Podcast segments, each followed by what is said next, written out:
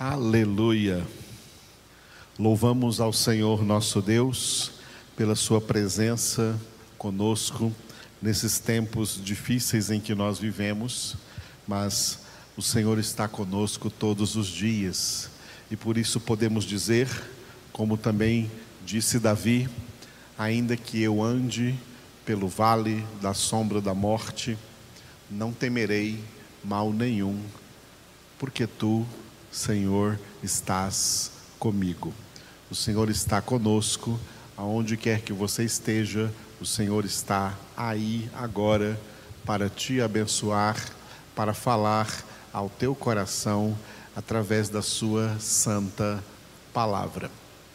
E nós vamos começar a primeira parte da nossa congregação lendo o segundo capítulo da segunda epístola de Paulo aos Tessalonicenses. Segunda Tessalonicenses, capítulo de número 2. Aleluia. Enquanto estamos lendo, estivermos lendo juntos essa palavra, o Espírito Santo de Deus estará usando a sua espada.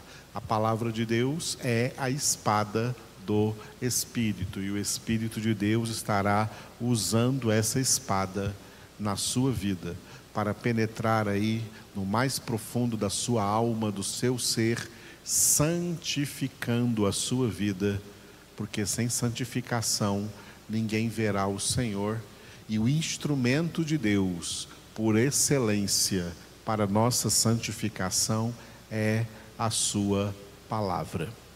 Por isso, Jesus orou por nós ao Pai em João 17, 17, dizendo: Santifica-os na verdade, a tua palavra é a verdade. Com certeza, durante esta leitura, o Senhor estará nos santificando. Segunda Tessalonicenses, capítulo 2. Irmãos, no que diz respeito à vinda de nosso Senhor Jesus Cristo e à nossa reunião com Ele, nós vos exortamos a que não vos demovais da vossa mente com facilidade, nem vos perturbeis, quer por espírito, quer por palavra, quer por epístola, como se procedesse de nós, supondo tenha chegado o dia do Senhor. Ninguém de nenhum modo vos engane, porque isto não acontecerá sem que primeiro venha a apostasia e seja revelado o homem da iniquidade, o filho da perdição, o qual se opõe e se levanta contra tudo o que se chama Deus ou é objeto de culto, a ponto de assentar-se no santuário de Deus ostentando-se como se fosse o próprio Deus. Não vos recordais de que ainda convosco eu costumava dizer-vos estas coisas? E agora sabeis o que o detém, para que ele seja revelado somente em ocasião própria. Com efeito, o mistério da iniquidade já opera e aguarda somente que seja manifestado desculpe, que seja afastado aquele que agora o detém. Então será de fato revelado o iníquo, a quem o Senhor Jesus matará com o sopro de sua boca e o destruirá pela manifestação de sua vinda. Ora, o aparecimento do iníquo é segundo a eficácia de Satanás, com todo o poder e sinais e prodígios da mentira, e com todo o engano de injustiça aos que perecem, porque não acolheram o amor da verdade para serem salvos. É por este motivo, pois, que Deus lhes manda a operação do erro, para darem crédito à mentira, a fim de serem julgados todos quantos não deram crédito à verdade. Antes, pelo contrário, deleitaram-se com a injustiça. Entretanto, devemos sempre dar graças a Deus por vós, irmãos amados pelo Senhor, porque Deus vos escolheu desde o princípio para a salvação, pela santificação do Espírito e fé na verdade, para o que também vos chamou mediante o nosso Evangelho, para alcançardes a glória de nosso Senhor Jesus Cristo. Assim, pois, irmãos, permanecei firmes e guardai as tradições que vos foram ensinadas, seja por palavra, seja por epístola nossa. Ora, nosso Senhor Jesus Cristo mesmo e Deus, o nosso Pai, que nos amou e nos deu eterna consolação e boa esperança pela graça, consolem o vosso coração e vos confirmem em toda boa obra e boa palavra. Aleluia. Louvamos ao Senhor por cada um desses 17. Eis que estou convosco todos os dias, até a consumação do século, sendo que este século aí não é século 20, não é século 21, não é um período de 100 anos, como nós estamos acostumados a contar. Século, em Mateus 28, 20, é todo esse tempo que começou lá no princípio da criação, em Gênesis capítulo 1, versículo 1. No, no princípio criou Deus o céu e a terra. Aí esse tempo que começou ali no princípio e que vai se encerrar no fim. Esse fim é o que Jesus chama de a consumação do século. Pelas profecias da, da, da Escritura Sagrada, nós entendemos que a, esta consumação do século ela vai acontecer em um período de mil e sete anos, começando com sete anos de grande tribulação e depois desta grande tribulação, o reino milenar de Cristo. Mil anos do reino milenar de Cristo sobre a terra. É no fim do milênio que este tempo será consumido para ser estabelecido então o estado eterno de todas as coisas quando todos os ímpios estarão juntamente com Satanás e todos os demônios presos para sempre no estado de condenação no lago de fogo e de enxofre. E os filhos de Deus, salvos pela graça do Senhor Jesus Cristo, estarão na casa do Pai, no céu, na nova Jerusalém, aonde conhecerão a Deus por toda a eternidade. Muito bem. Esses mil e sete anos, que começarão com sete anos da grande tribulação, tá? Esta grande tribulação será um período, como o próprio Jesus disse, de tal tribulação, de tamanha tribulação que nunca houve antes na história da humanidade. Mas existem alguns sinais que o Senhor, na Sua palavra, nos deixou para que nós percebamos a chegada próxima aí destes sete anos de grande tribulação que vem aí pela frente. Eu gostaria de falar de dois sinais. O primeiro é um que Jesus nos falou em Mateus, capítulo de número 24 Mateus capítulo 24, versículo 12, Jesus disse que antes da chegada aí desse fim profetizado nas Escrituras, o que estaria acontecendo no mundo é a multiplicação da iniquidade. E pela multiplicação da iniquidade, o amor de quase todas as pessoas se esfriará. Bom, este é um sinal que nós já estamos vivendo hoje. É um sinal que nós já podemos perceber. O mundo inteiro sofre essa multiplicação da iniquidade. O pecado se multiplica no mundo O pecado toma asas no mundo, os pecadores estão cada vez mais depravados, a depravação é grande, a promiscuidade é grande, a prostituição é grande, a malvadeza dos homens cresce de maneira assustadora e com isso nós vemos também o resfriamento do amor, tá? tanto do amor natural nos homens, como até mesmo amor espiritual, amor para com Deus, amor para com o próximo, como a Escritura nos ensina. Este é um sinal que Jesus disse em Mateus 24, 12, e que nós já estamos percebendo este sinal como uma realidade do tempo em que nós estamos vivendo. Está acontecendo no mundo, em todas as nações da terra, todas as cidades da terra, em meio a toda a sociedade humana, a multiplicação da iniquidade e, como consequência, o resfriamento do amor.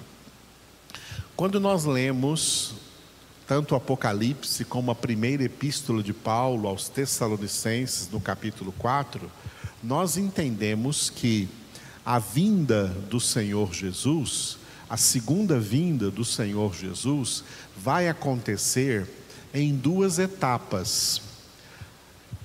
A primeira etapa, Jesus virá no início da grande tribulação, sobre nuvens. Ninguém aqui na terra verá Jesus vindo sobre as nuvens.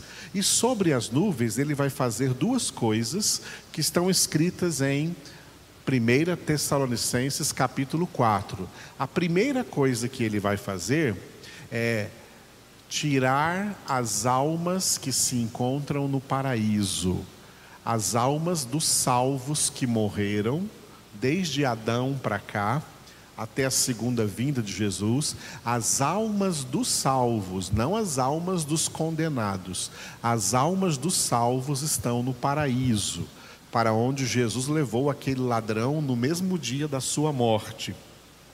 E dizendo para ele: Hoje mesmo estarás comigo no paraíso.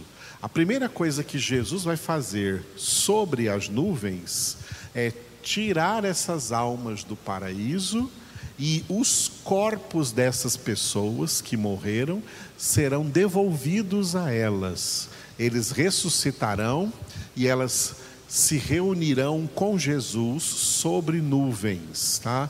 Se reunirão com Jesus sobre nuvens. É essa reunião que Paulo diz aqui no primeiro versículo que nós lemos. Irmãos, no que diz respeito à vinda de nosso Senhor Jesus Cristo e a nossa reunião com Ele. Que reunião é essa? É reunião sobre as nuvens. Quando ele ressuscitar todos os salvos, ele vai esvaziar o paraíso e as almas dos salvos que estão lá receberão seus corpos de volta para depois dotadas novamente de corpo, alma e espírito irem para Nova Jerusalém, irem para a casa do Pai. A primeira coisa então que Jesus fará sobre nuvens é a ressurreição dos justos. Logo após a ressurreição dos justos, os eleitos de Deus que estiverem na terra, perseverando na sua santificação, serão arrebatados da terra sem passar pela morte num piscar de olhos terão seus corpos glorificados, e de corpo, alma e espírito chegarão nessa reunião sobre nuvens, aonde já verão ali uma multidão que Jesus ressuscitou. Depois de reunir então essas duas turmas, os ressuscitados e os arrebatados, Jesus os levará para Nova Jerusalém, para o céu. E na terra, estará então começando a grande tribulação. Jesus só volta de novo na terra no fim da grande tribulação. É a segunda etapa da segunda vinda de Jesus, e nessa segunda etapa é que todo olho o verá. quando ele vier para a guerra do Armagedon e para o juízo de fogo sobre toda a humanidade no fim, sobre todas as nações, no fim da grande tribulação. Como a primeira civilização foi destruída por água, a presente, tribula... a presente civilização agora do mundo será destruída por fogo na guerra do Armagedon, finalizando a grande tribulação antes de começar o milênio. Muito bem, a proximidade então da grande tribulação já está sendo sinalizada por aquilo que Jesus falou. Pela multiplicação da iniquidade no mundo e pelo resfriamento do amor. O apóstolo Paulo coloca outro elemento aqui antes que a grande tribulação comece. Ele diz assim, ó, é, versículo de número 3: Ninguém de nenhum modo vos engane, porque isto, ou seja, o dia da vinda do Senhor, que começa no início da grande tribulação, não acontecerá sem que primeiro venha a apostasia e seja revelado o homem da iniquidade, o filho da perdição. Este homem da iniquidade, filho da perdição, é o anticristo, que será revelado no início da grande tribulação, logo após o arrebatamento. Os crentes que serão arrebatados não conhecerão o anticristo, somente as pessoas que estiverem na terra, que ficarem na terra para viver a grande tribulação, é que conhecerão o anticristo. No entanto, antes da revelação do anticristo, que é a mesma data de o início da grande tribulação, primeiro juntamente com este, com esta multiplicação da iniquidade e com o resfriamento do amor, Paulo diz que primeiro vem a apostasia. O que é apostasia? Apostasia é uma espécie, para nós entendermos, eu vou colocar dessa maneira, a apostasia é uma espécie de avivamento ao contrário o contrário de um avivamento. O que é um avivamento? Um avivamento é quando Deus opera de tal maneira na terra que existem ou ocorrem conversões em massa. Massa de pessoas se voltam para Deus. A apostasia é o contrário. É o contrário. Enquanto em um avivamento uma grande massa de descrentes se tornam crentes, na apostasia é o contrário.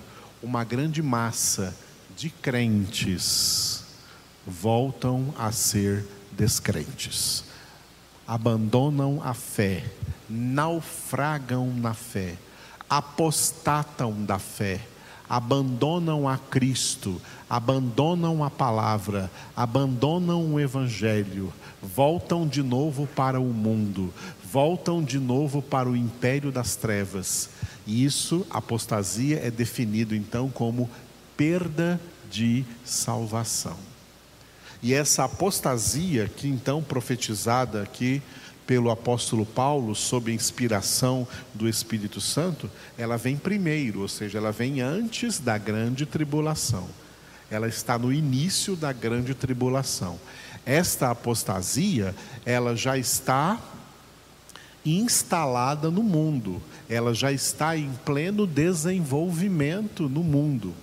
E essa apostasia acontece de duas maneiras que eu gosto de chamá-las para diferenciá-las de duas maneiras: de apostasia moral e apostasia intelectual.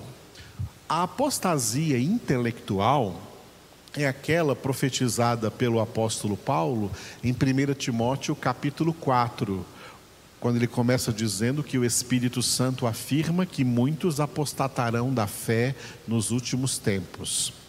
A apostasia intelectual é aquela assim que tem a ver com a mente da pessoa. A mente dos crentes que não tem conhecimento da palavra, vazia de conhecimento, que se torna um campo fértil para as heresias. Essas heresias na cabeça dos crentes é que leva esses crentes para a apostasia, a apostasia intelectual.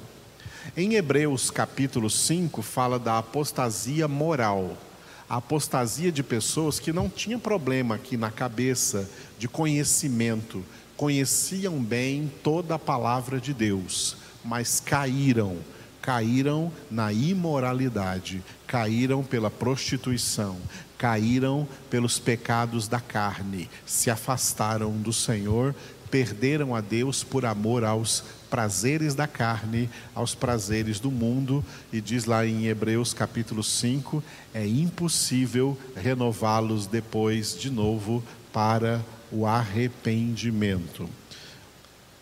Então, essa apostasia, esta apostasia moral, citada então pelo autor da carta aos, aos Hebreus, e eu quero, quero pedir perdão para vocês que eu falei o capítulo 5, corrigindo Hebreus, capítulo 6, do versículo 4 até o versículo 6, tá? Hebreus, capítulo 4, do versículo Desculpe, Hebreus capítulo 6, do versículo 4 até o versículo 6.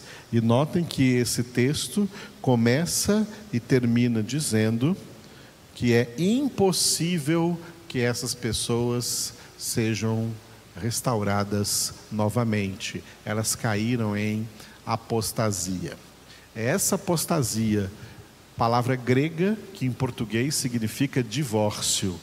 As pessoas que se divorciam de Cristo, as pessoas que estavam na posição de esposa de Cristo, de esposa do Cordeiro, de igreja de Deus, igreja de Jesus Cristo e se divorciam de Cristo, se voltam para o mundo, se voltam de novo à escravidão de Satanás, perdem a salvação que uma vez experimentaram. Paulo disse que essa apostasia, ela vem primeiro, ela vem aí antes ainda da grande tribulação.